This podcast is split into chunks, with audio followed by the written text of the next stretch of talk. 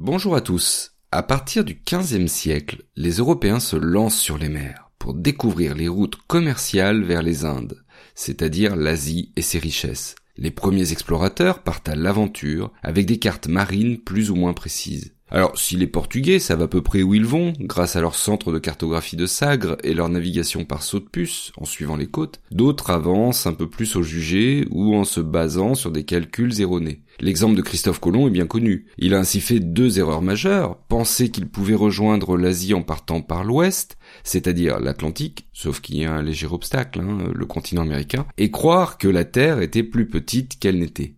Toutefois, en s'appuyant sur les expériences des autres et sur les récits des explorateurs, la cartographie du monde a pu largement s'améliorer. En 1507, le planisphère de Waldseemüller représente ainsi pour la première fois le continent américain.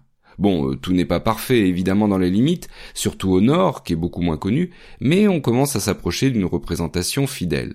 Et six ans plus tard, un conquistador du nom de Balboa traverse l'isthme de Panama à dos de mulet il découvre alors l'immense océan Pacifique. Le premier navigateur à le traverser est le portugais Magellan pendant son tour du monde. Alors qu'on l'appelait à présent mer du Sud, il va le nommer Pacifique. Tout simplement parce que le voyage se fit plutôt calmement et sans tempête. Mais il n'y trouve pas vraiment de terre très étendue, et surtout il ne trouve pas le continent austral. Oui, depuis qu'on établit les cartes du monde, après les premières découvertes, les géographes et cartographes sont persuadés d'une chose, il doit exister un continent austral, au sud donc, afin de compenser la masse des terres situées au nord de l'équateur. Pour faire une sorte d'équilibre donc.